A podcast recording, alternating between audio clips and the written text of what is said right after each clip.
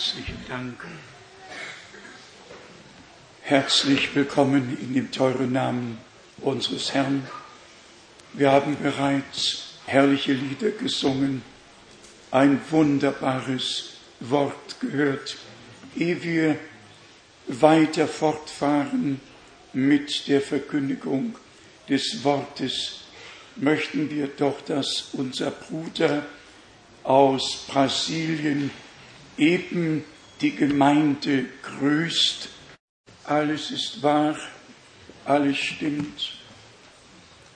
Unser Herr spricht, ich bin gekommen, ein Feuer auf Erden anzuzünden. Was wollte ich lieber? Es brennete schon. Johannes der Täufer sagte, ich taufe euch mit Wasser zur Buße. Der nach mir kommt, wird euch mit Heiligem Geist und mit Feuer taufen. So war es am Anfang, so muss es am Ende werden, so wird es am Ende werden. Jesus Christus ist wirklich der Erste und der Letzte, wie er bei den Ersten war, muss er bei den Letzten sein. Und was er am Anfang getan hat, muss und wird er am Ende tun. Nochmals heißen wir von Herzen alle willkommen aus allen Völkern, Sprachen und Nationen. Wieder waren Anrufe aus Chicago, aus Afrika und von überall. Und alle lassen grüßen und auch wir grüßen alle. Ganz besonders möchte ich meine Freunde, die ich über 40 Jahre nicht gesehen habe, die hier vorne in der zweiten Reihe sitzen, begrüßen. Gott segne euch in unserer Mitte. Gott segne euch. Ich weiß nicht, ob ihr namentlich genannt werden möchtet. Es ist einfach wunderbar. Und wir denken an das Wort des Herrn. Erkennet, dass der Herr seine Heiligen wunderbar führt. Und am Ende der Endzeit ruft er die Letzten heraus. Ungeachtet dessen, wo sie wohnen, er weiß, wo sie wohnen und er ruft heraus. Wir haben in dem letzten gemeinsamen Lied gesungen, habt ihr gehört den Gnadenruf und dann haben wir auch mitgesungen, vielleicht kommt er in diesem Jahr. Drum mach dich auf, mit ihm zu gehen zum Hochzeitsmahl. Und mir kam der Gedanke, wie viele Jahre mag es her sein, als dieser Mann oder diese Frau, wer ist, das Lied gedichtet haben. Die Erwartung war wirklich unter den Gläubigen seit dem Urchristentum. Denn in Offenbarung 22 spricht unser Herr, siehe, ich komme bald und mein Lohn mit mir. Nun sind 2000 Jahre vergangen und wir dürfen hundertprozentig damit rechnen, dass der Herr in unserer Zeit wiederkommt. Tag und Stunde weiß niemand, aber das haben wir begriffen, dass wir in der Tat in der Endzeit angekommen sind. Bitte nehmt das Wort ernst, glaubt es, denn nur wer das Wort wirklich von Herzen glaubt, dem wird es durch den Geist geoffenbart. Wer es nicht glaubt, zu dem kann Gott nicht reden. Und wenn Gott nicht zu uns reden kann und wir sein Wort nicht auf und annehmen, wie kann es uns dann geoffenbart werden? Jetzt sehe ich Schweizer Freunde hier, Gott segne euch. Ja, von nah und fern, aus ganz Europa sind wir versammelt. Wir haben dann das Wort gehört aus dem, aus dem zweiten Mose, ein herrliches Wort, ein herrliches Wort. Ich schließe einen Bund mit dir und dem ganzen Volke. Und ich will Wunder tun, wie sie auf der ganzen Erde unter allen Völkern noch nie vollführt wurden. Eine Verheißung, die Gott eingelöst hat, von Anfang an. Dann steht geschrieben, 2. Mose 34, Vers 10, und das ganze Volk, in dessen Mitte du lebst, soll das Walten des Herrn wahrnehmen. Denn wunderbar soll das sein, was ich an dir tun werde. Welch ein Wort Gottes. Wir könnten mit dem Begriff Bund schließen, fortfahren, als unser Herr beim letzten Abendmahl sprach, dies ist der neue Bund in meinem Blut. Das Neue Testament ist durch das Blut bekräftigt worden und wie im irdischen Bereich Menschen ein Testament machen, das mit ihrem Tode rechtskräftig wird, so hat der Herr einen neuen Bund, ein neues Testament mit seinem Volke gemacht. Mit seinem Tode ist alles auf die Erben übergegangen und wir sind Erben Gottes und Miterben Jesu Christi. Das ist göttliche Realität. Und so wie es glauben, wird es offenbar werden an dir und an mir. Brüder und Schwestern, wenn im Propheten Daniel im zwölften Kapitel im vierten Vers geschrieben steht, verschließe die Worte und versiegle sie bis zur Endzeit, dann hat Gott für die Endzeit etwas ganz Besonderes vorgesehen. Nicht für die Zwischenzeit, sondern für die Endzeit. Und deshalb liegt die Betonung darauf, dass es zwei prophetische Abschnitte gibt.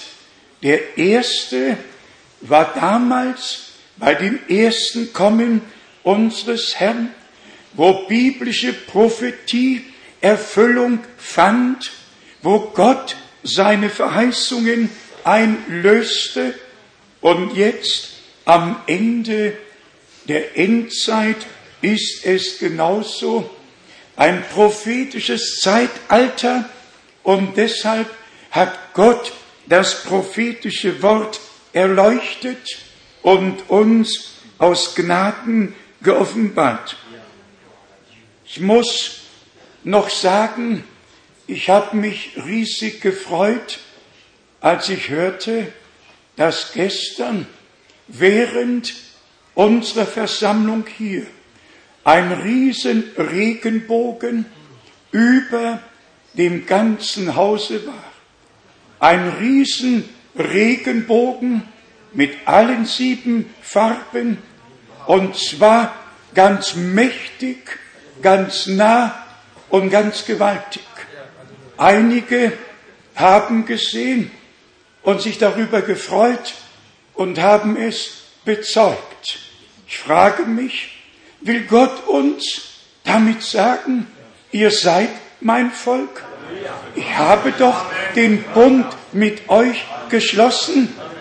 Ihr seid das Bundesvolk, ihr gehört mir, ihr glaubt, was ich im Worte gesagt habe.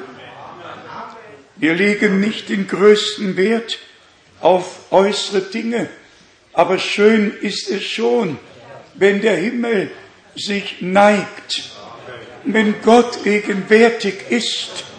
Wir wissen, in den Tagen Noahs hat Gott der Herr den Regenbogen in die Wolken getan und gesagt, ich schließe einen Bund mit dir und mit deinen Nachkommen, dass ich nie wieder die Erde durch Wasser untergehen lassen werde.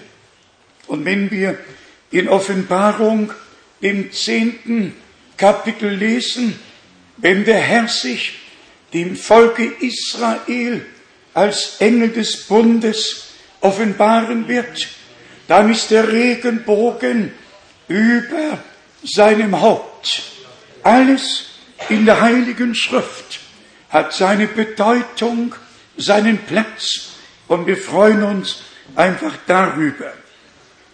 Wenn wir an dieser Stätte Erwähnung machen von Israel und was dort geschieht und einen Blick nach Rom werfen, dann nicht, weil wir das möchten und schon gar nicht, um euch zeitlich damit zu bemühen.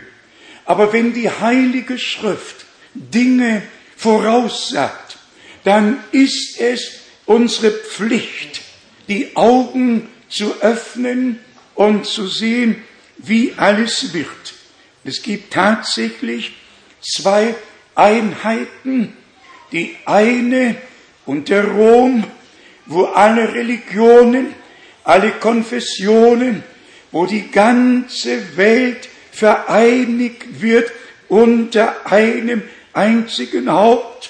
Und das eine Haupt ist schon heute Staatsoberhaupt und Kirchenoberhaupt und wird dann das Haupt des gesamten Zusammenschlusses auf Erden sein.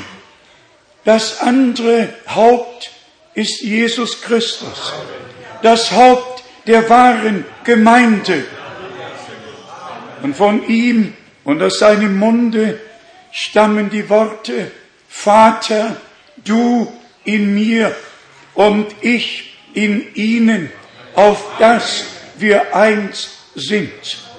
Nicht Politik mit Religion vermischt, sondern Gott in Christus und Christus in uns, die Hoffnung der Herrlichkeit. Das ist die göttliche Einheit. Ich habe mir nur erlaubt, Folgendes aufzuschreiben. Ich will alles andere gar nicht mehr betonen oder darauf Bezug nehmen.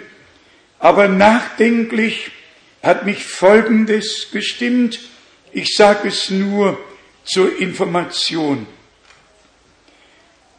Rom, 13. Mai 2005.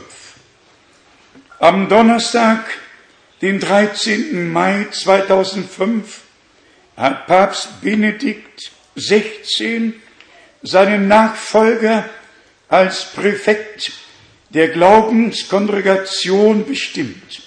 Es ist der Erzbischof von San Francisco, USA, namens William Joseph Levada. Damit könnte die Vorentscheidung für den nächsten Papst getroffen worden sein. Jeffersonville, 19. Dezember 1954. Viele, viele Jahre sind es her. Noch einmal, 19. Dezember 1954. Zitat Bruder Brenhims. Ich glaube, dass an einem dieser herrlichen Tage, wenn die Vereinigung der Kirchen im Weltrat statt, Weltkirchenrat stattfindet und der neue Papst gemäß der Weissagung aus den Vereinigten Staaten kommt und dort eingesetzt wird, wird das Bildnis des Tieres geformt und ich sage euch, dann wird die wahre Gemeinde Gottes zusammengebracht werden, alle wahrhaft Gläubigen aus Methodisten, Baptisten, Presbyterianern, Pfingstlern, Heiligkeitspilgern und so weiter, was immer sie sein mögen. Sie werden zusammenfinden und in der Liebe Gottes gefestigt werden. Dadurch wird aus allen Gläubigen der Leib des Herrn Jesus Christus zusammengebracht werden. Mehr möchte ich heute gar nicht lesen. Es sind immer wieder Artikel und Aussprüche Bruder Brenhims, die mich bewegen, die mir Orientierung schenken. Und dann geht es, wie wir gestern Abend betont haben, wie Lukas in seiner Einleitung geschrieben hat. Dann durchforschen wir, wir gehen zum Wort, wir forschen im Alten und Neuen Testament, um die Orientierung von Gott aus zu bekommen. Nicht, was wir deuten, sondern was Gott uns durch sein Wort direkt zu sagen hat. Epheser, viertes Kapitel, sagt uns, und das nehmen wir als so spricht der Herr für die Gemeinde auf und an. Epheser, viertes Kapitel von Vers 5. Epheser 4 von Vers 5. Ein Herr, ein Glaube, eine Taufe, ein Gott und Vater aller, der da ist über allen und durch alle und in alle. Jedem Einzelnen von uns aber ist die Gnade nach dem Maße verliehen worden, wie Christus sie ihm zugeteilt hat. Daher heißt es ja, auch aufgestiegen in die Höhe hat er Gefangene weggeführt und den Menschen Gaben gegeben. Dass er aber hinaufgestiegen ist, welchen Sinn hat das als ihn, dass er auch vorher in die untersten Örter der Erde hinabgestiegen ist. Er, der Hinabgestiegene, ist derselbe, der hoch über alle Himmel hinaus aufgestiegen ist um das ganze Weltall zu erfüllen.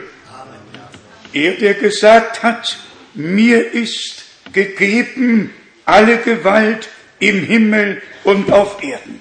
Und danach gab er den Missionsbefehl darum, weil mir, dem Herrn, alle Gewalt gegeben ist im Himmel und auf Erden. Darum geht hin in alle Welt und lehret alle Völker. Nachzulesen Matthäus 28 von Vers 18. Wir lesen weiter in Epheser 4 von Vers 11. Und eben dieser ist es auch, der die einen zu Aposteln bestellt hat, andere zu Propheten, andere zu Evangelisten, noch andere zu Hirten und Lehrern? Glauben wir das? Ist das wahr? Er hat's getan und in die Gemeinde die Dienste eingesetzt. Die Frage, zu welchem Zweck? Vers 12, um die Heiligen tüchtig zu machen für die Ausübung des Gemeindedienstes, für die Erbauung des Leibes Christi. Und dann kommt die direkte Zielsetzung, Vers 13, bis wir endlich allesamt zur Einheit des Glaubens und der Erkenntnis des Sohnes Gottes gelangen, zur vollkommenen Mannesreife, zum Vollmaß des Wuchses in der Fülle Christi.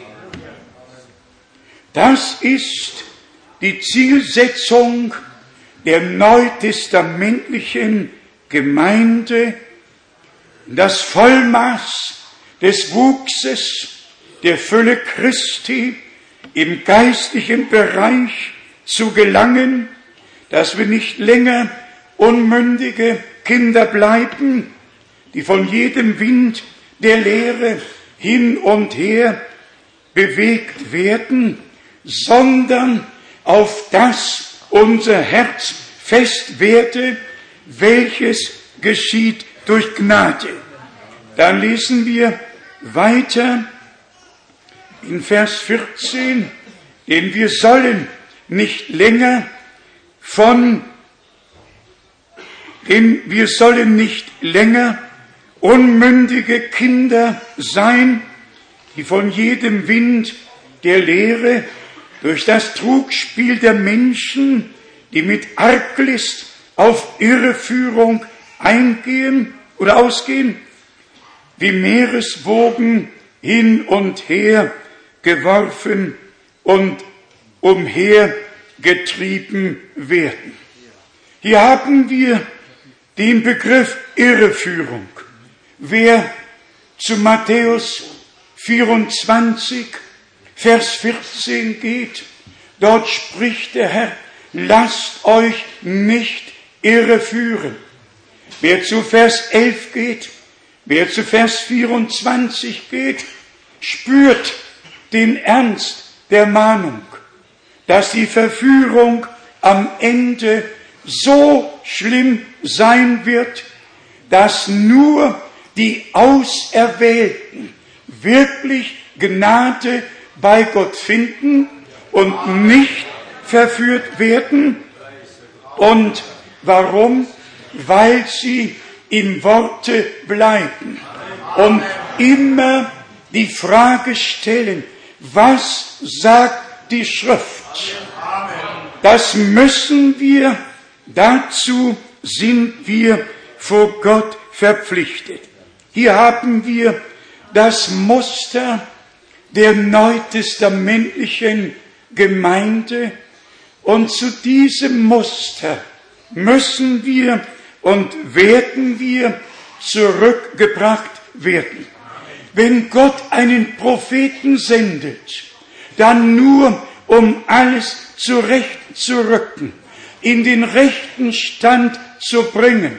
Aber dann bedarf es des Wirkens des Heiligen Geistes, wodurch die Gemeinde befähigt wird, den Weg, der gebahnt wurde, im Glaubensgehorsam zu gehen zu korrigieren, was in der Botschaft korrigiert wurde, um so zu der göttlichen Einheit zu kommen.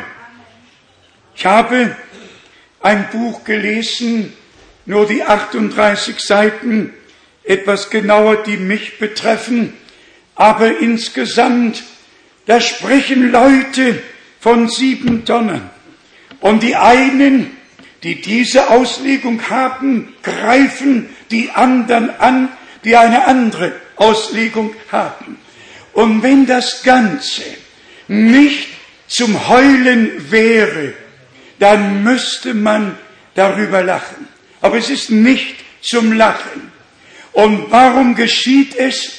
Weil Menschen den Respekt vor dem Worte Gottes verloren haben.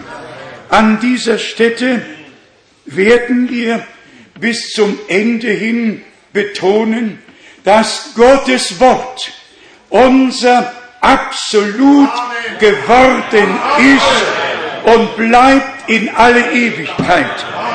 Was Gottes Wort nicht lehrt, werden wir nicht lehren. Wo Gottes Wort schweigt, da werden wir schweigen. Wo Gottes Wort spricht, da werden wir sprechen. Und das ist, das ist der Unterschied zwischen denen, die von Gott gesetzt wurden und einen göttlichen Dienst für die Gemeinde haben. Und jede wahre Lehre verbindet uns mit Gott und verbindet uns untereinander.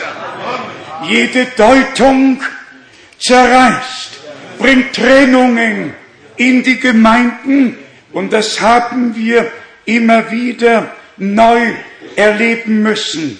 Ich sage es noch einmal, wenn Christus das Haupt ist und er die Dienste in die Gemeinde gesetzt hat, dann um die göttliche Ordnung herzustellen, damit alle Glieder des Leibes Jesu Christi zu einer göttlichen Einheit zusammengefügt werden. Und wer in der Lehre Christi und der Apostel bleibt, der wird nicht von all den Lehren, die aufkommen, hin und her bewegt oder geweht werden. Also, die göttliche Ordnung besteht wirklich darin, dass nicht nur ein prophetischer Dienst von heilsgeschichtlicher Bedeutung verheißen war und geschehen wurde oder geschah, sondern dass die göttliche Ordnung in der Gemeinde, die die göttliche Botschaft gehört hat, hergestellt wird. Und daher müssen die Dienste in der Gemeinde sein.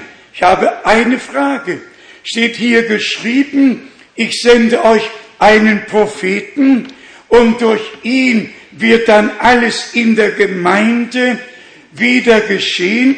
Oder hat Gott einen Propheten gesandt, damit es durch die Dienste in der Gemeinde geschehen kann? Sagt selber, was ist die göttliche Ordnung? Und wenn dann Brüder immer auf 40 und mehr Jahre zurückweisen und davon sprechen, was Gott damals getan hat. Brüder und Schwestern, was Gott damals getan hat, das habe ich doch viel mehr gesehen als alle Brüder, die heute irgendwo etwas sagen. Aber das, was ich damals gesehen und gehört habe, hat mir die Augen für das geöffnet, was Gott verheißen hat und jetzt aus Gnaden tut. Auch das, auch das haben wir oft gesagt. Das Schauen in die Vergangenheit hat nur dann einen Wert, wenn wir den Blick für die Gegenwart und dann auch den Blick für die Zukunft aus Gnaden bekommen. Die Zielsetzung ist nicht nur zu sagen, Gott hat einen Propheten verheißen, er hat ihn gesandt. Es geht um die Herausrufung, um die Zubereitung der Gemeinde bis hin zur Erfüllung mit der Kraft aus der Höhe, bis hin zur Versiegelung mit dem Heiligen Geist, nachdem wir das Wort der Wahrheit aufgenommen haben. Vorher kann die Entrückung ja gar nicht geschehen. Denn so steht's geschrieben, dass wir versiegelt worden sind bis auf den Tag unserer Leibeserlösung. Wir sind nicht besorgt um alle, die uns schon vorausgegangen sind. Für die hat Gott schon gesagt, unsere Sorge gilt denen, die jetzt noch leben. Denn ganz automatisch wird es geschehen, dass die in Christo Entschlafenen auferweckt werden, aber dann muss es geschehen, dass wir, die wir leben und übrig bleiben, verwandelt werden. Aber dann kommt der Vers aus dem Römerbrief. Wenn die Kraft, die Jesus Christus von den Toten auferweckt hat, in euren sterblichen Leibern wohnt, dann werden eure sterblichen Leiber lebendig gemacht durch den Geist, der in euch wohnt. Das ist ein Wort an die Lebenden, an uns in dieser Zeit. Und es genügt nicht, dass wir singen, vielleicht kommt er in diesem Jahr. Wir wissen es nicht, aber es muss uns ein heiliger Ernst werden. Wirklich ein heiliger Ernst, dass wir nicht nur die prophetische Orientierung über das Endzeitgeschehen haben, sondern dass wir in das göttliche Heilsgeschehen, das für die Gemeinde bestimmt ist, einbezogen werden, dass wir alle innerlich mit der Verkündigung mitgehen und gleichzeitig betend hören und dem Herrn sagen, lass es geschehen, bestätige dein Wort, lass, wie wir gehört haben, in dem Wort von Mose, ich werde Wunder unter euch tun, wie sie noch nie auf Erden geschehen sind, unter dem Volk, unter dem ihr wohnt. Brüder und Schwestern, zu Gideons Zeiten hat er gefragt, wenn Gott mit uns ist, wo sind dann all die Wunder, von denen wir gehört haben, von denen unsere Väter uns erzählt haben? Wir brauchen die Gegenwart Gottes in der Gemeinde und der Zugang ist im Glauben. Nur der Glaubensweg ist sicher unerreichbar für den Feind. Wir sind Gott sehr, sehr dankbar für die Zeugnisse, die wir in den letzten Tagen, ja in der letzten Woche gehört haben. Ich weiß nicht, ob die Geschwister es wünschen, aber sie sitzen weit vorne, wo Gott nach einigen Krebsoperationen wo wirklich nichts mehr funktionierte, was im Leibe befohlen und auferlegt wurde. Und siehe da, der Herr hat geheilt. Gott hält sein Wort. Aber hier ist der Punkt. Es muss der persönliche Glaube und der persönliche Ruf kommen. Nicht immer kann es sein, dass andere für andere beten. Wenn es wirklich zur Sache geht, dann muss es der Betreffende selbst sein, der den Herrn anruft, genau wie mit dem Gebet für die Kranken. Ist jemand unter euch krank, so lasse er, nicht andere für ihn, er, er lasse die Ältesten rufen, dass sie über ihn beten und ihn mit Öl salben. Brüder und Schwestern, Gott hat eine Ordnung in seinem Wort und eine Ordnung in der Gemeinde. Und auch die lehrmäßigen Dienste und alles, was dazu gehört, ist nötig, um uns biblisch im Glauben auszurichten. Denn so war es immer wenn Gottes Wort befolgt wurde, konnte er segnen. Dann geschahen Wunder und Zeichen. Wenn das Volk ungehorsam war, geschah nichts, bis endlich der Herr sagen musste, da ihr anderen Göttern dient und nicht mir, muss ich euch in alle Länder zerstreuen in die Länder der Götter, denen ihr dient. Und dann kam die Zerstreuung des Volkes Israel unter alle Nationen. Aber das war der Grund. Und wenn wir hier an dieser Stätte betonen, dass Gott am Ende der Gnadenzeit nicht nur hier in Epheser 4, Vers 5 sagen lässt, ein Herr, ein Glaube, eine Taufe, ein Gott, ein Vater über allen und mit allen, dann war es nötig, dass diese biblische Verkündigung, dass Gott wirklich nur einer ist, auf den Leuchter gestellt wird, weil die Heilige Schrift es so sagt. Und wir brauchen keine Deutung, wir brauchen nur das Wort so auf und anzunehmen, wie es uns hinterlassen wurde. Was sollen wir? Und ich frage uns hier und heute, sind nicht alle in den christlichen Kirchen und Freikirchen in die Zerstreuung hineingeworfen worden, weil sie die Lehre von der Trinität genommen haben, sind selber in Verwirrung geraten und haben andere in der Verwirrung gehalten. Doch nun ist der Zeitpunkt da, herauszurufen, ihr, mein Volk, kommet heraus. Was nützt es all den Gemeinschaften? Ich habe es heute auch noch nachgelesen, habe auch den großen Katechismus nochmal mitgebracht.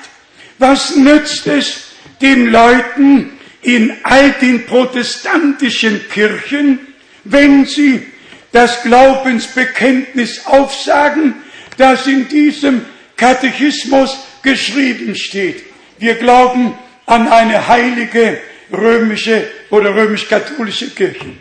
Ja, das sagen sie auf in alle Methodisten, Baptisten, überall auf der ganzen Erde wird das als Glaubensbekenntnis aufgesagt. Ja, unser Glaubensbekenntnis ist doch hier. Nicht das, was als Glaubensbekenntnis formuliert wurde. Und nur zu eurer Orientierung. Man möchte ja gar nicht darauf kommen. Aber schaut's euch mal aus der Ferne an.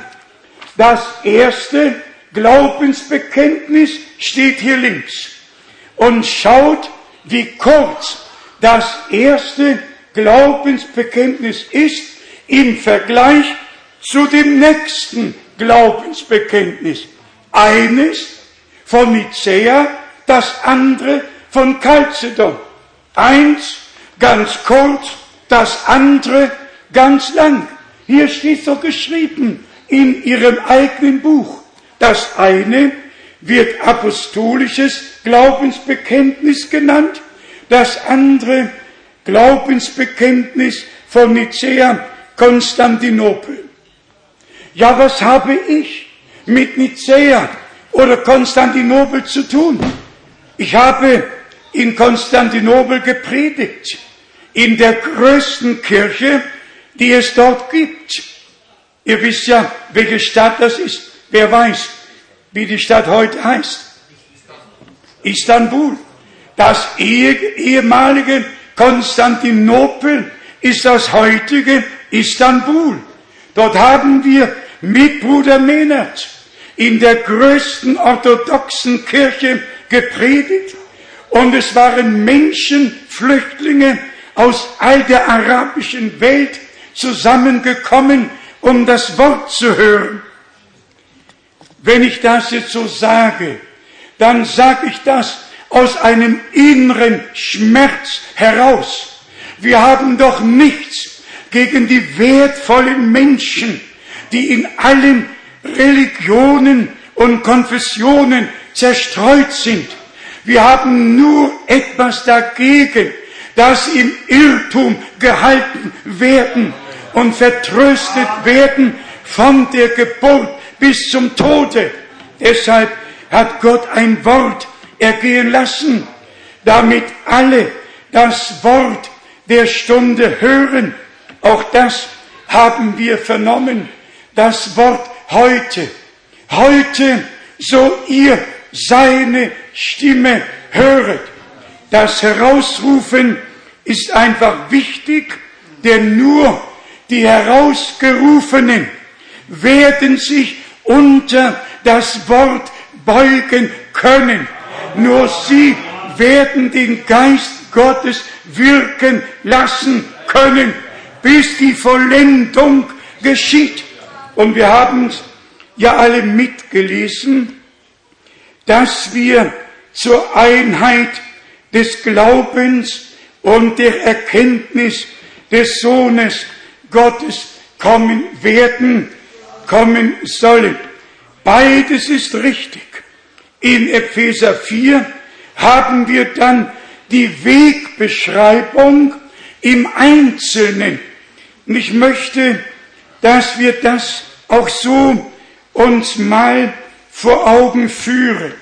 In Epheser, dem fünften Kapitel, lesen wir in Vers 27, um so die Gemeinde für sich selbst in herrlicher Schönheit darzustellen, ohne Flecken und Runzel oder irgendeinen derartigen Fehler, vielmehr, dass sie heilig und ohne Tadel seid. Habt ihr je darauf geachtet, wie und wo und in was dieser urgewaltige Vers eingebettet wurde? Man muss immer lesen, was vorher steht und möglichst auch lesen, was nachher geschrieben steht. Von Vers 21, wir werden ja nachher noch eine Einsegnung haben. In Vers 21 steht, ordnet euch einander unter, wie es die Furcht vor Christus verlangt. Die göttliche Ordnung muss einfach neu in Kraft treten. Und dann, sage ich jetzt ganz ehrlich, alle anderen werden doch über das, was wir jetzt lesen, einfach lachen. Die werden lachen und darüber hinweggehen und sagen, das ist ein Wort, das vor 2000 Jahren galt, aber doch nicht mehr heute. Aber die Gemeinde des lebendigen Gottes hat Ehrfurcht vor dem Wort, vor jedem Worte Gottes. Und hier steht geschrieben, die Frauen seien ihren Ehemännern untertan, als gelte es dem Herrn. Ja, liebe Schwestern in Christo, wenn ihr die Vollendung erleben wollt, nach Epheser Kapitel 5, Vers 27, wenn ihr ohne Flecken und ohne Tadel vor dem Angesicht des Bräutigams erscheinen möchtet, dann lasst euch dieses Wort zu Herzen gehen, befolgt es mit innerer Herzensfreude und nicht unter Zwang. In Vers 23 steht, denn der Mann ist das Haupt der Frau, ebenso wie Christus das Haupt der Gemeinde ist. Er freilich ist der Retter seines Leibes. Wie mir bei meinem Besuch in Jeffersonville im Hauptquartier der Voice of God gesagt wurde, wahrscheinlich nur am Rande bemerkt, Bruder Frank, eine Frau, die ihren Mann verlässt, ist eine Frau ohne Kopf und hat die Orientierung verloren. Es muss einfach deutlich werden, dass die göttliche Ordnung die Ordnung für die Gemeinde, für die Ehe und die Familie ist. Wer aus der göttlichen Ordnung ausscheidet, obwohl er gläubig ist, muss sich die Frage stellen, ob nicht Buße angesagt wird von Gott aus. Dann steht es weiter in Vers 24, dennoch wie Christus oder wie die Gemeinde Christus untertan ist, so sollen es auch die Frauen ihren Männern in jeder Beziehung sein. Ja, und was ist dann, wenn die Frau dir sagt, das würde dir so passen? Und wenn sie dann noch sagt, ich denke gar nicht daran. Und wenn sie dann noch sagt, da drüben könnt ihr sagen, was ihr wollt, hier hab ich das Sagen. Und wenn sie mit Sagen nicht mehr aufhört, nicht auf das Acht gibt, was Gott ihr zu sagen hat, sondern sich selber ja selbstständig macht, um das zu sagen, was sie zu sagen hat, ohne zu bemerken, dass sie im Grunde genommen gar nichts zu sagen hat. Gott hat das Sagen und sonst keiner. Und Gott sagt dem Mann, was er ihm sagen will. Er sagt der Frau, was ihr zu sagen sei. Und wenn alle sich darunter beugen und respektieren, dann geschieht alles so, wie Gott es in seinen Worte verordnet hat. Genauso geht Epheser 4 und dann auch hier Epheser 5 von Vers 25 in Erfüllung. Ihr Männer liebet eure Frauen, wie auch Christus die Gemeinde geliebt und sich für sie dahingegeben hat, um sie zu heiligen, nachdem er sie durch das Wasserbad im Wort gereinigt hat. Also Männer und Frauen werden angesprochen und bitte, es ist in Verbindung mit der Vollendung der Gemeinde, in Verbindung mit dem Wort, dass die Braut des Lammes ohne Flecken, ohne Runze, unanklagbar, unantastbar vor dem Throne Gottes aus Gnaden erscheinen wird. Ja, was jetzt? Soll einer den anderen belehren? Soll einer dem anderen sagen, was er tun muss? Nein, Gott redet zu uns allen, zu mir und zu dir. Und der Geist Gottes führt uns zur Buße und führt uns in alle Wahrheit hinein. Erst nach Vers 26 steht dann, um so auf diese Weise, wenn das alles geordnet ist, wenn Frauen ihren Platz, Männer ihren Platz, wenn Christus das Haupt der Gemeinde sein kann, dann, so lesen wir es in Vers 27, um so, um so auf diese Weise, wenn das alles bei euch in Erfüllung geht, dann soll es geschehen, dass die Gemeinde ohne Flecken und ohne Runze vor dem Angesicht Gottes unanklagbar erscheinen kann. Noch einmal sei es gesagt, die Welt, auch die christliche, die religiöse Welt, wird sich nicht darum kümmern. Die werden ihre Wege weitergehen. Aber wer aus Gott geboren ist, Mann oder Frau, in dem bleibt der Same Gottes und der Same ist das Wort Gottes. Und wenn dieser Same gesät wird, dann wird er auch aufgehen. In diesem Zusammenhang könnte und müsste viel gesagt werden. Es nützt keinem zu singen, bald kommt der Herr, Halleluja, und dann mit Pauken und Trompeten an dem vorbeigehen, was Gott der Gemeinde zu sagen hat. Und habt ihr gewusst, dass es nur zwei besondere Ereignisse übernatürlicher Art, wo die übernatürliche Wolke erschienen war, im Dienste Bruder Brennims gab. Das eine vor Öffnung der sieben Siegel am 28.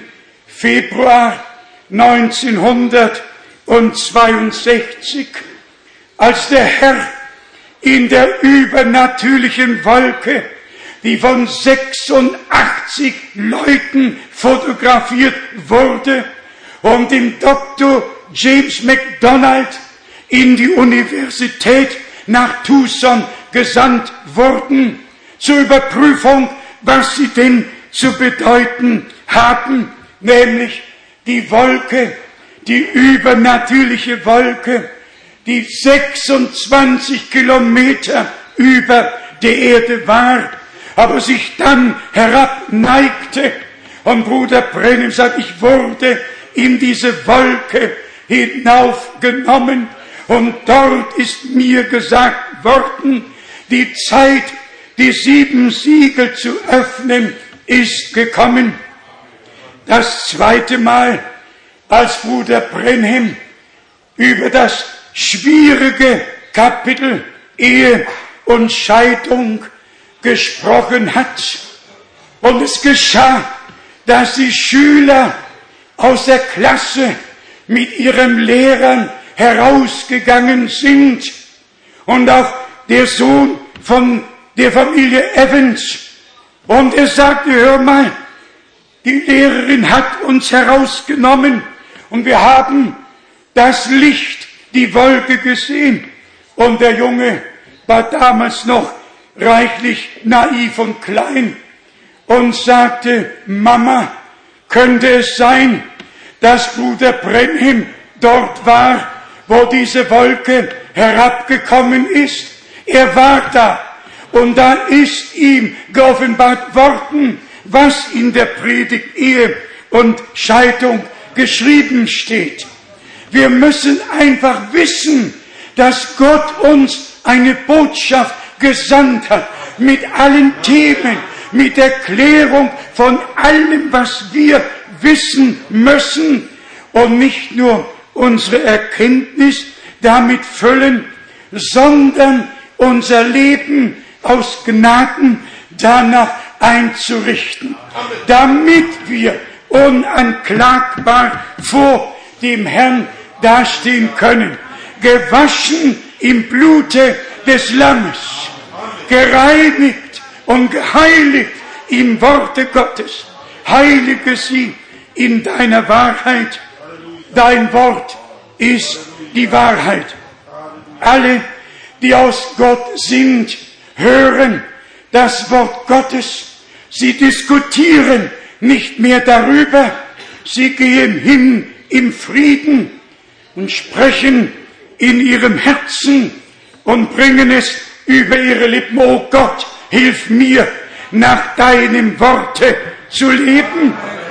Und nur so wird die göttliche Ordnung hergestellt werden. Und nur so haben wir die Garantie, dass wir dabei sein werden. Glaubt doch nicht, dass irgendjemand sich oder anderen sagen kann, was der sagt, das stört mich überhaupt nicht. Und dann beim Herrn sein, ungestört? Nein, das geht nicht. Nicht bei Gott. Der Glaubensgehorsam ist der einzige Weg, der uns zum Ziele führt. Alles andere ist Einbildung und man kann, wie ich eben sagte, singen, bald kommt der Herr, Halleluja, doch nicht in Niedrigkeit.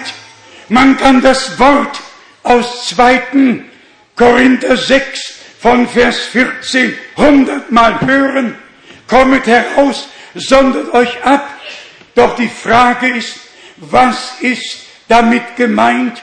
Nämlich das, was die Schrift sagt, aus allem herauszukommen, was nicht mit Gott und Gottes Wort übereinstimmt, damit Braut und Bräutigam vor der Wiederkunft Jesu Christi schon in Wort und Geist unter dem Blut des neuen Bundes vereint werden. Und der Gehorsam der Brautgemeinde so offenbar wird, wie der Gehorsam des Bräutigams offenbar wurde. Und er war gehorsam, gehorsam bis zum Tode am Kreuz. Also nicht nur eine Endzeitbotschaft, sondern die göttliche, allumfassende, alles einbeziehende, jeden Bereich einschließende göttliche Botschaft ist uns gegeben worden. Und nur dadurch, wenn wir dem Herrn jeden Anstoß aus dem Wege räumen, wird er sich offenbaren können und seine Macht wird offenbar werden, wie wir gelesen haben, und dann erst wird Gott tun, was noch nie auf Erden geschah. Wir haben es in dem, was Bruder Brennim sagte, dass der Zeitpunkt kommt, gehört der Zeitpunkt, wo die Gemeinde zusammengedrängt, zusammengeschlossen wird, wo tatsächlich ein Glaube, eine Taufe, ein Herr, der Herr der Gemeinde. Noch kurz der Gedanke im Wort, was die Taufe betrifft. Wie oft soll es noch gesagt werden, wenn unser Herr den Missionsbefehl gibt, ja ihn gab, dass wir in den Namen hinein taufen sollten, dann muss das auch geschehen. Man kann nicht einfach eine Formel daraus machen. Ich könnte es euch aus dem Katechismus vorlesen. Das ist das älteste Dogma der römisch-katholischen Kirche ist. Ich brauche kein Dogma einer römischen oder einer griechischen oder anglikanischen Kirche. Ich brauche das Wort Gottes. Und ich brauche die Verbindung vom Missionsbefehl zur Ausführung des Befehls. Ich brauche deine Erklärung nicht und du brauchst meine nicht. Aber gemeinsam muss die Brücke geschlagen werden von dem Missionsbefehl zur Ausführung des Missionsbefehls. Und da wäre zu fragen, hat es je nur eine einzige Handlung gegeben, die in diesem Buche geschrieben und bezeugt worden wäre, dass irgendjemand zu irgendeiner Zeit eine Formel angewendet hätte im Namen des Vaters, des Sohnes und des Heiligen Geistes. Nicht in diesem Buch und nicht bei Gott. Und deshalb müssen die Dinge richtig gestellt werden. Wir wollen keinem Menschen wehtun, aber das Wort Gottes ist doch schärfer als ein zweischneidiges Schwert. Und wenn es nicht hindurchdringt, dann war es nicht Gottes Wort, das wir gepredigt haben. Gottes Wort muss so scharf gepredigt werden, dass es durchdringt. Es muss ein Schwert sein, das nach beiden Richtungen ein zweischneidiges Schwert. Die meisten Schwerter haben nur eine, nur eine scharfe Seite. Und hier ist alles stumpf. Das Wort Gottes ist nicht stumpf. Es ist ein zweischneidiges Schwert. Wie es fühlst, es schneidet. Es dringt hindurch. Und ich danke Gott dafür, dass sein Wort durchgedrungen ist. Und ein Schwert, und dass es geschieden hat.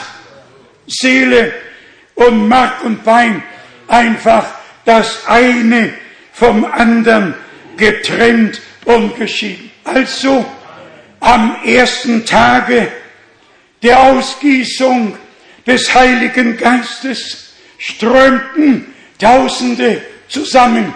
Die erste Predigt musste gehalten werden. Petrus, du Mann Gottes, du Mann Gottes der ersten Stunde, dir hat Gott, Herr, göttliche Vollmacht gegeben.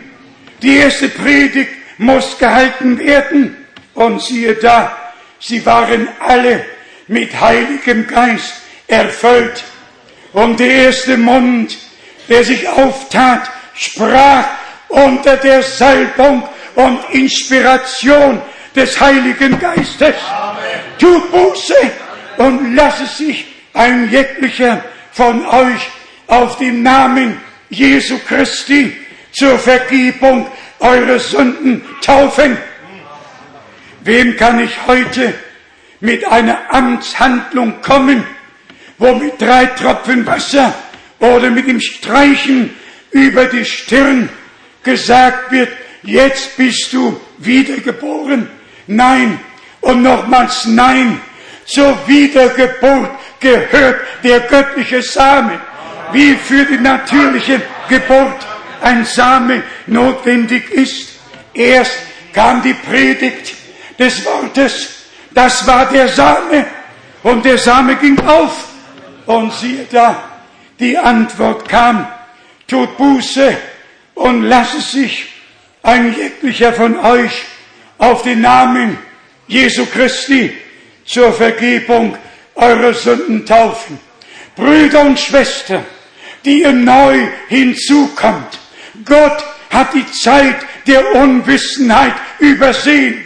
Gott hat die gesamte Zeit übersehen, wo Gottes Volk im Irrtum hier und da festgehalten wurde. Aber jetzt, am Ende der Gnadenzeit, lässt er sein Wort ergehen. Und er hörte damals die Worte Gottes. Nur das Volk des Bundes, nur mit dem Volk des Bundes hatte Gott den Bund geschlossen. Nur sie waren auf das Wort des Bundes verpflichtet worden. Genauso ist es heute.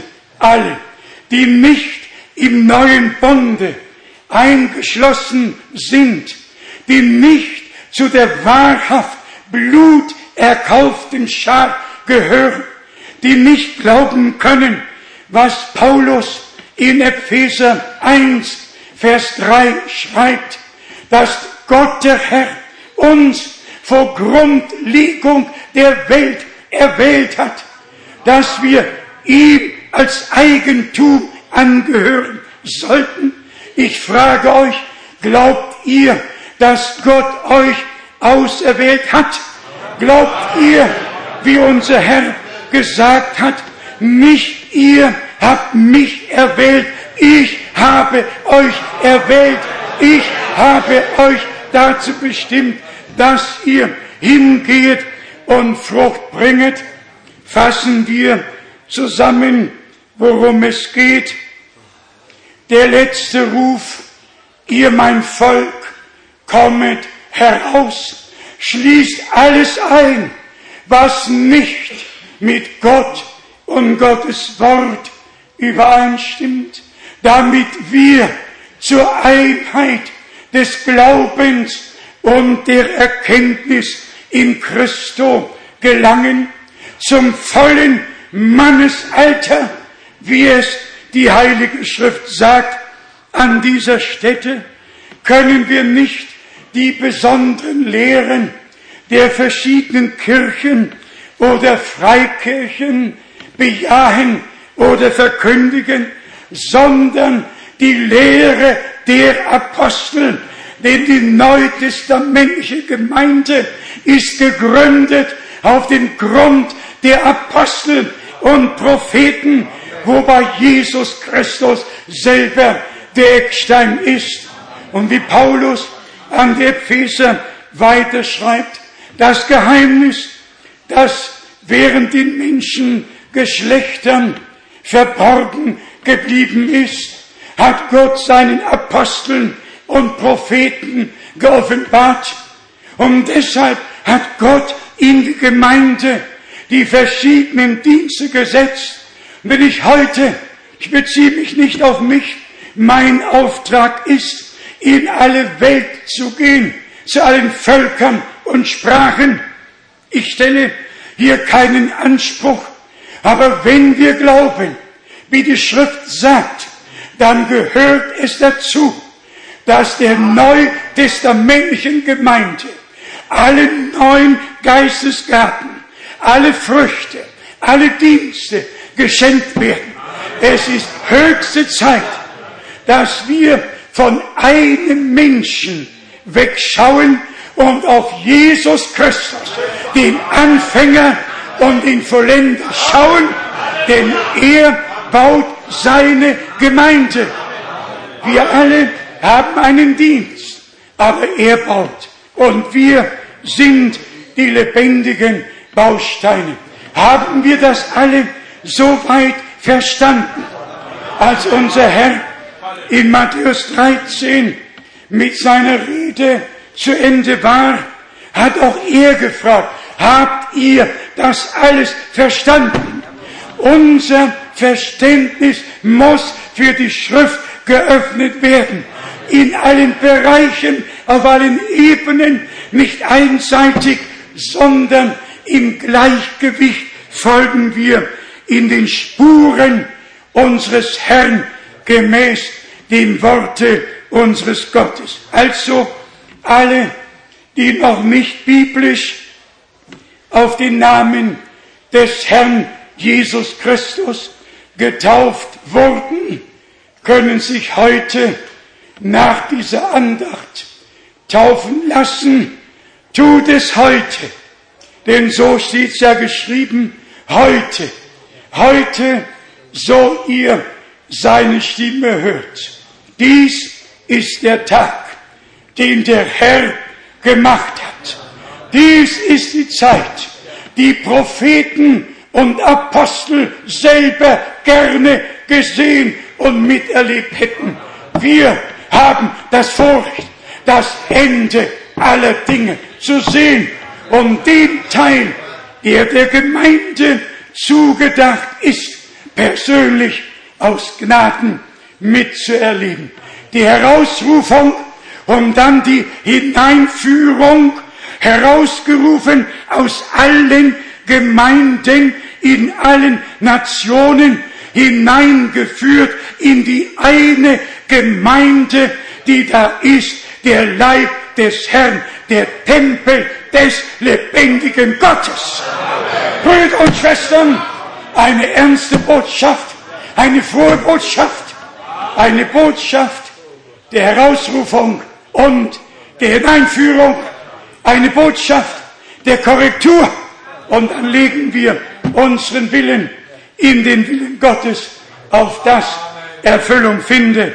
Dein Wille geschehe wie im Himmel, so auch auf Erden. Sagt einfach alle Ja und Amen. Ja und Amen. So steht es geschrieben und so geschehe es. Amen. Amen. Lass uns aufstehen zum Gebet und wieder singen wir, so wie ich bin, so muss es sein. Wir laden alle ein, von Herzen mitzusingen.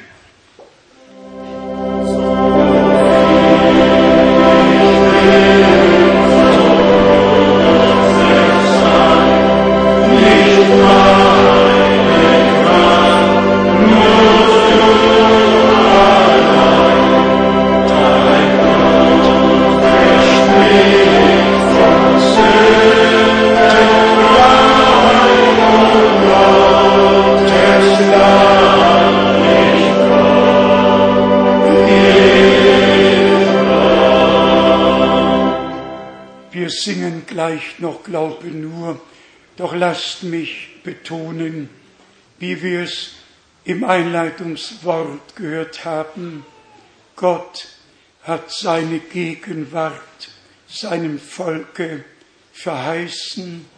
Er hat zugesagt zu tun, was noch nie auf Erden geschah, Das erwarten wir jetzt in der Wiedererstattung und in der Vollendung, das geschehen wird, was noch nie auf Erden geschah, wie Bruder Brenhem gesehen hat. In der letzten Runde werden fehlende Glieder dem Leibe zurückgegeben. Wer mit einem Arm kommt, geht mit zweien davon.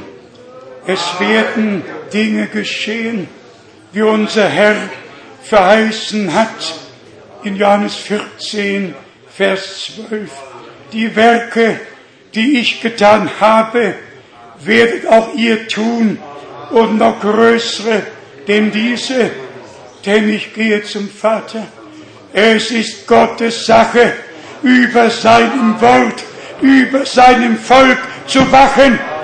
Und wenn wir sein Volk sind, das sein Wort im Glaubensgehorsam respektiert, dann bezeugen wir damit, Söhne und Töchter Gottes zu sein, unter dem Blut des neuen Bundes und alle Verheißungen Gottes sind Ja und sind Amen durch Jesus Christus und dann auch durch uns zur Ehre Gottes.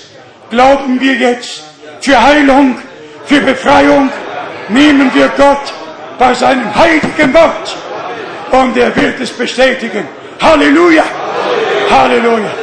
Glaube nur, glaube nur.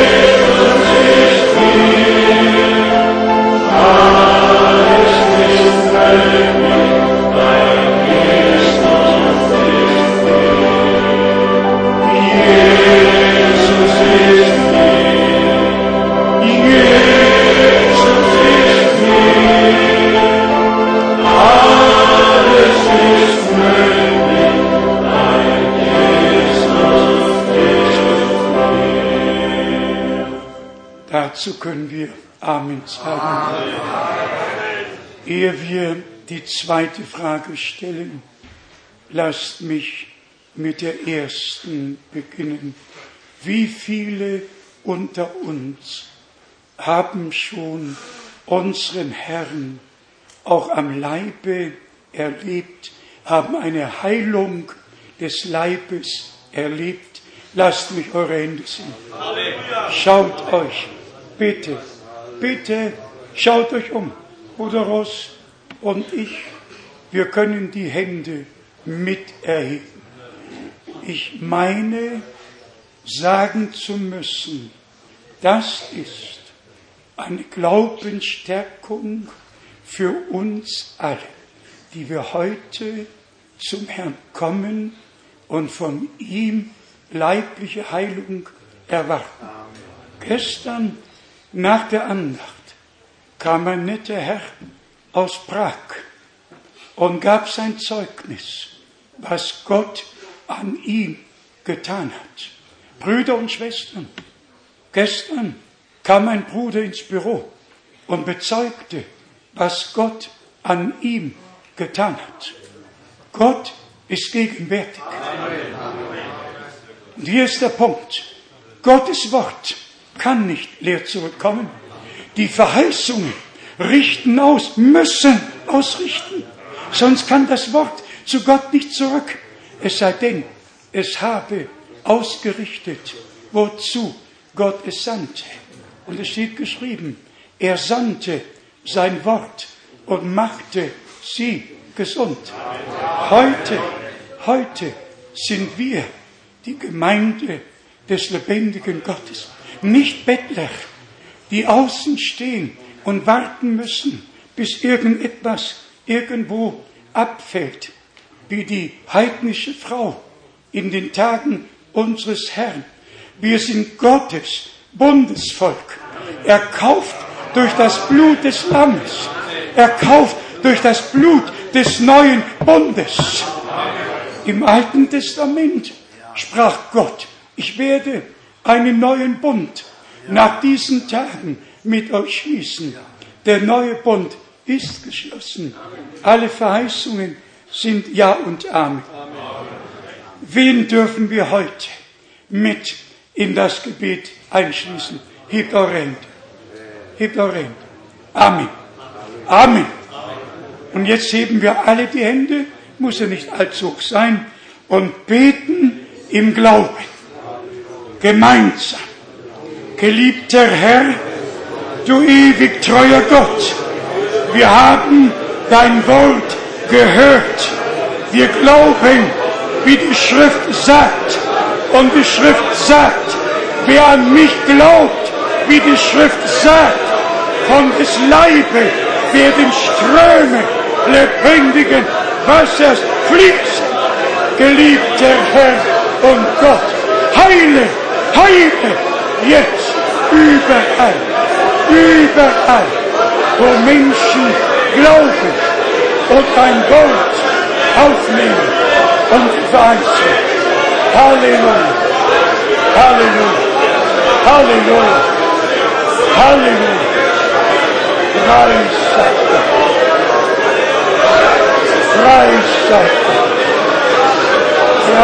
sei Gott. Gott. Halleluja. Halleluja. Halleluja. Halleluja. Halleluja. Halleluja.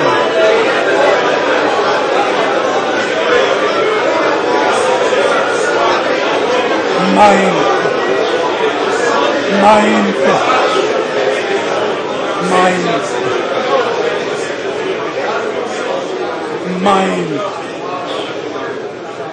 Preis und Ehre sei dir, dem allmächtigen Gott. Du hast dein Wort bestätigt. In deinen Wunden sind alle geheilt worden. Von dieser Stunde an es besser werden mit jedem, für den wir heute hier gebeten haben. Wir glauben, dass du dein Wort hältst. Halleluja. Halleluja. Wir beten besonders für unseren geliebten Bruder im Süden, nahe des Bodensees. Wir beten für ihn als gesamte Gemeinde, dass du ihn jetzt berührst, in seiner Seele, im Geiste und am Leib, dass du ihn aus allem, was ihn noch anklagen mag, herausnimmst, dass er mit Freudigkeit zum Thron der Gnade, wo das Blut des Lammes dargebracht wurde, aufschauen kann. In dir, geliebter Herr, hat auch er völlige Vergebung, völlige Versöhnung, Gnade und Heil. Und in deinen Wunden, o oh Herr, ist auch er geheilt. Und seine Schmerzen hast du dir aufgeladen. Geliebter Herr, mach es wahr. Lass es geschehen. So kompliziert alles vor Ärzten erscheinen mag. Du sprichst noch heute. Ich bin der Herr, dein Arzt. Oh Gott, lass es offenbar werden. Zur Ehre und zum Preise deines heiligen Namens. Halleluja.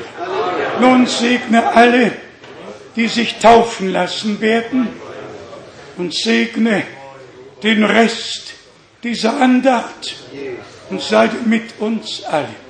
In Jesu heiligem Namen. Amen. Amen. Amen. Ihr mögt euch setzen.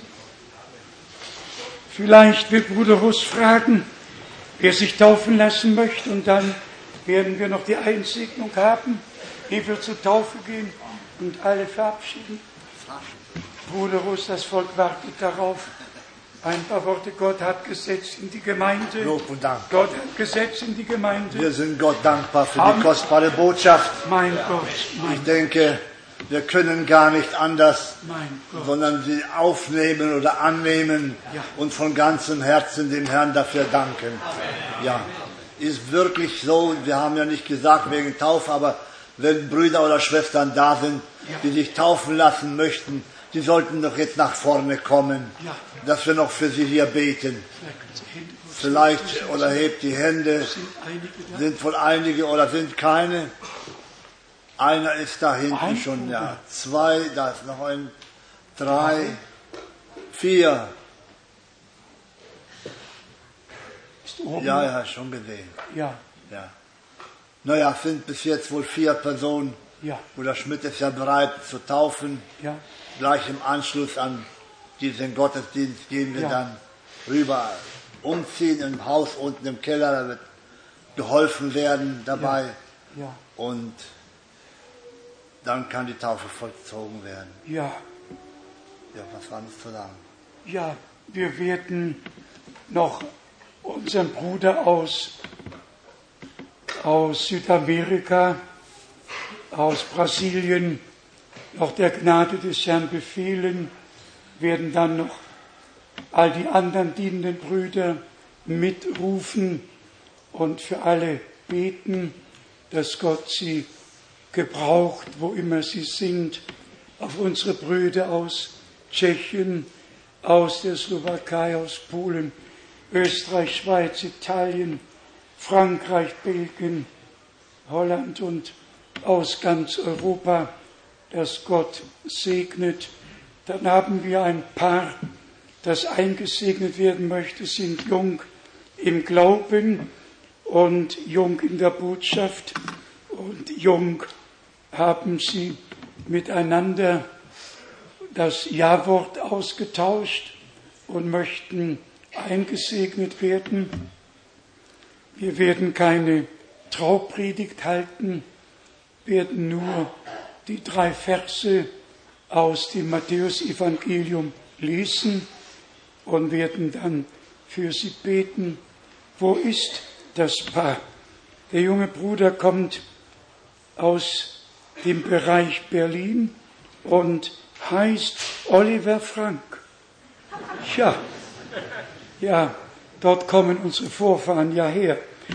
Die sind dann nach Danzig verschlagen worden.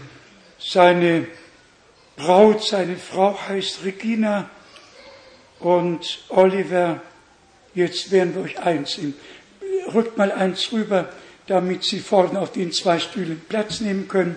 Dankeschön. Und setzt euch mal bitte, die beiden haben kein Hochzeitsgewand an, aber das spielt jetzt keine Rolle. Das ist alles nur Sitte und wir gehen hier nicht nach Sitten, wir gehen einfach nach dem Wort des Herrn.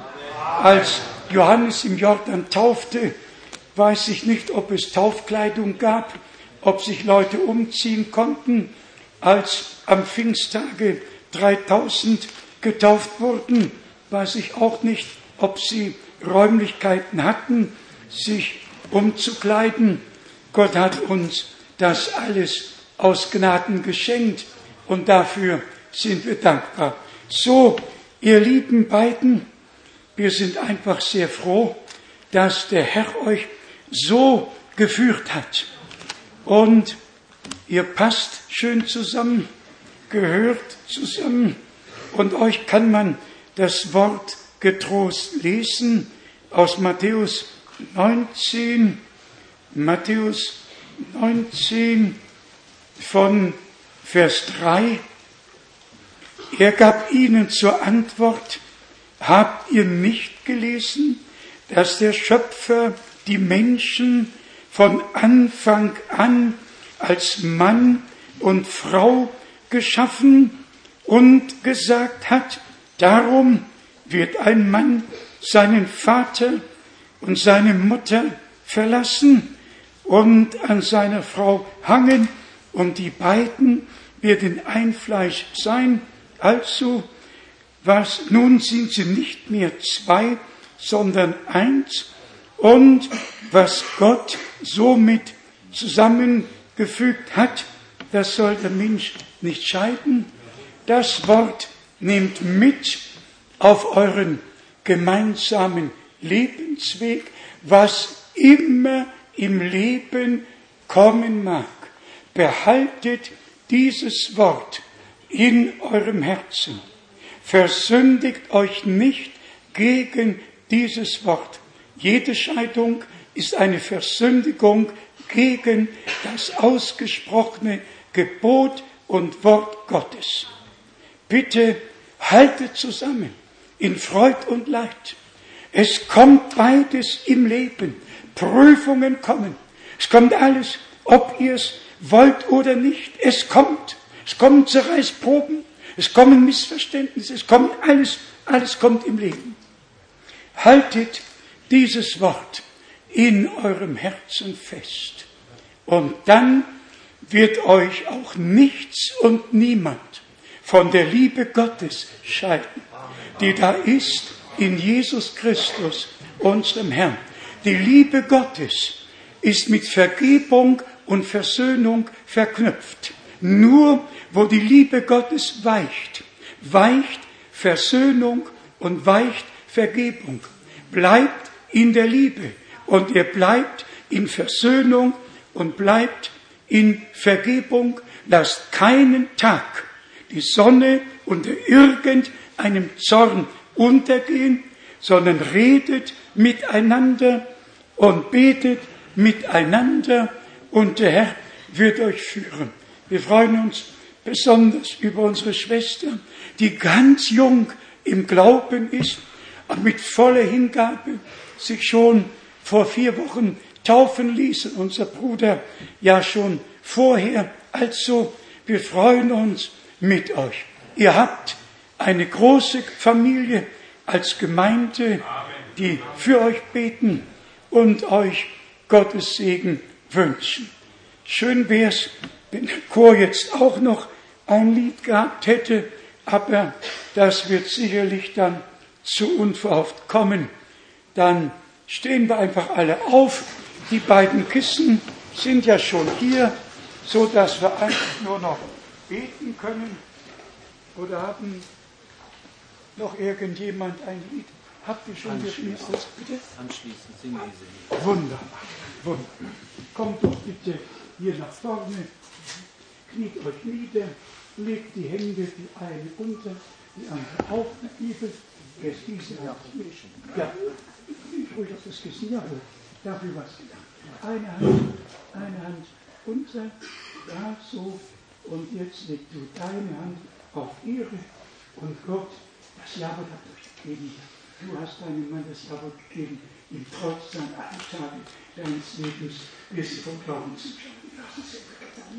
Naja, also schön, dann segnet euch im Namen des Herrn. Großer Gott, im Namen Jesu Christi, unseres Herrn, legen wir unserem Bruder und unserer Schwester die Hände auf zur Einsegnung, zur Einsegnung ihrer Ehe. Begleite du sie, sei du mit ihnen alle Tage ihres Lebens. Gesegnet sei diese Ehe mit dem Segen des allmächtigen Gottes in Jesu heiligem Namen. Halleluja. Amen. Amen. Amen. Amen. Amen. Amen. So, wir können sitzen. Gott segne. Gott segne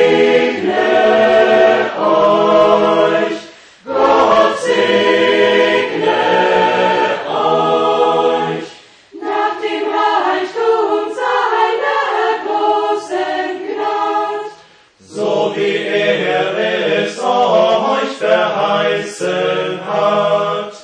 Ja, wie es in der Schrift verheißen hat. Gott segne euch nach Leib und Seele, dass es euch wie am Guten fehle.